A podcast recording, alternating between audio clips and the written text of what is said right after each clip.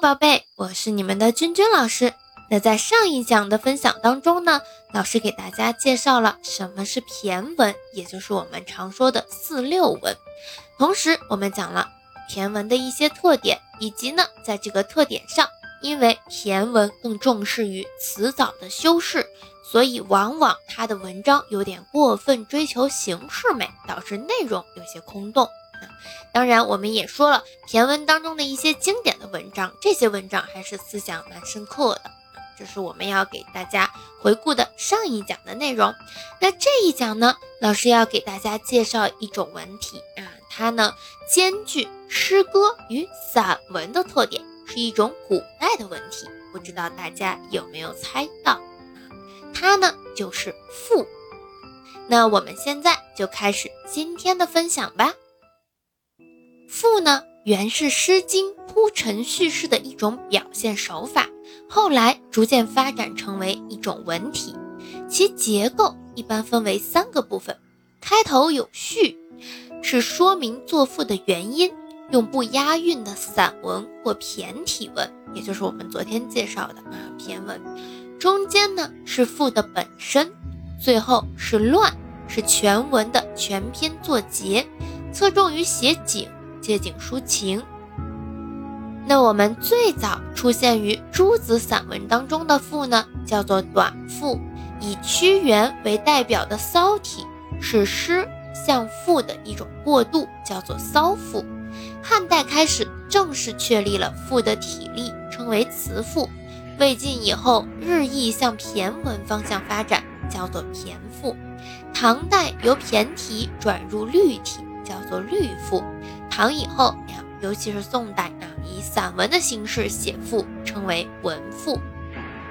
那到了明代，徐师曾把赋分为古赋、排赋、律赋、文赋四种。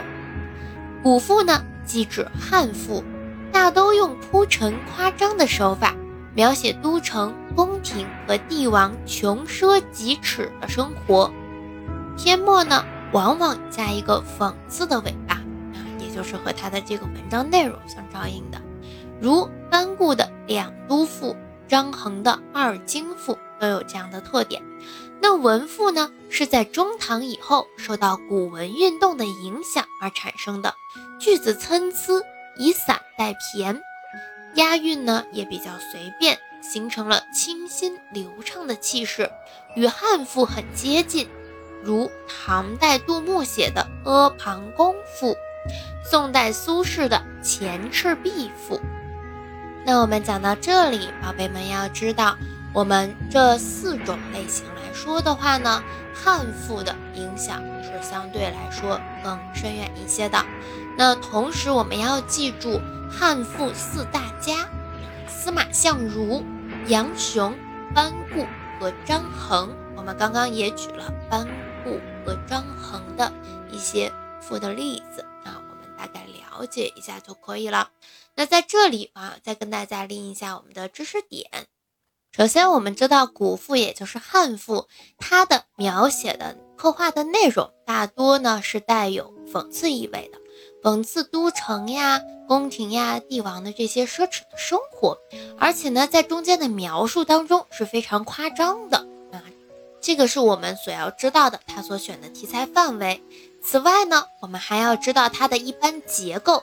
开头要先说一下我写这篇赋的原因，中间呢是我要写的这篇文章的主要内容，结尾呢一般是做一个总结，而且呢大多它会侧重于在景物的描写上面去写的比较透彻一些，并且呢有借景抒情的意味。我写了描绘了这个景，更多的是想想要表达我内心的一些感受。这是它的形式，我们要知道。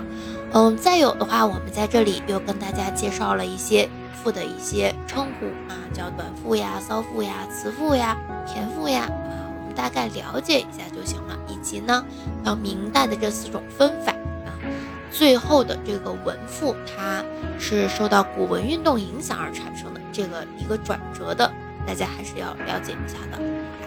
那我们今天的介绍就到这里了。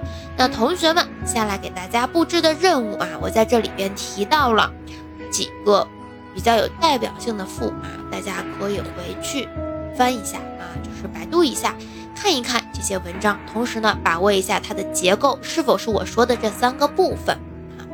我说的是一般结构。同时呢，我们以后在高中啊，如果有机会学到这其中的某些篇章的时候，你就会更加熟悉了。那我们今天的分享就到这里了，我们明天见。